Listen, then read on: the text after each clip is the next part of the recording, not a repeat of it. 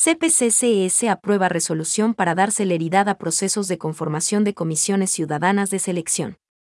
El Pleno del Consejo de Participación Ciudadana y Control Social, CPCCS, resolvió sobre el procedimiento a implementarse para resolver la consulta de los equipos técnicos de los procesos de selección de las primeras autoridades de la Contraloría General del Estado y la Defensoría Pública, aplicando el principio de celeridad e igualdad entre todos los postulantes.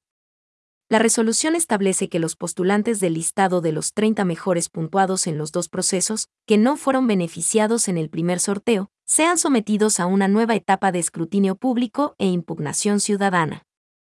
Esto con el fin de poder realizar un sorteo entre los postulantes que superaron dicha etapa, en el caso de que falten miembros para conformar la Comisión Ciudadana de Selección. Este criterio deberá ser aplicado en todos los procesos de designación de autoridades que así lo requieran tal como se había explicado en la sesión ordinaria No. 22. El reglamento de comisiones ciudadanas de selección no establece tiempos exactos y permitiría que se dilate la fase final del proceso de designación, pues fija la fase de impugnación después de que se hayan sorteado los 10 comisionados ciudadanos, 5 principales y 5 suplentes.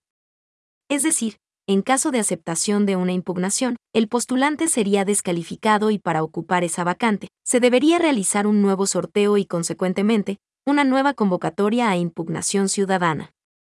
Esta resolución se tomó con base en las atribuciones conferidas en el art.